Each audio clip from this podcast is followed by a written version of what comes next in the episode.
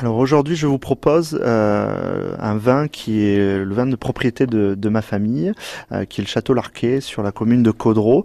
Euh, nous sommes entre Langon et, et, et l'Aréole, euh, donc sur des coteaux, euh, sur un encépagement Merlot et Cabernet. Donc c'est une propriété de famille euh, depuis plus de cinq générations.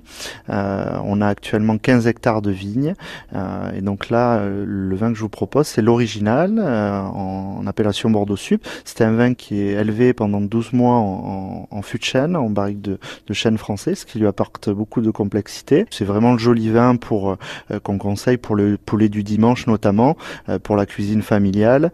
C'est un, vin que vous retrouverez ici en, boutique à, à, 7 euros sur un, sur un millésime 2016, euh, qui est une très belle année à Bordeaux.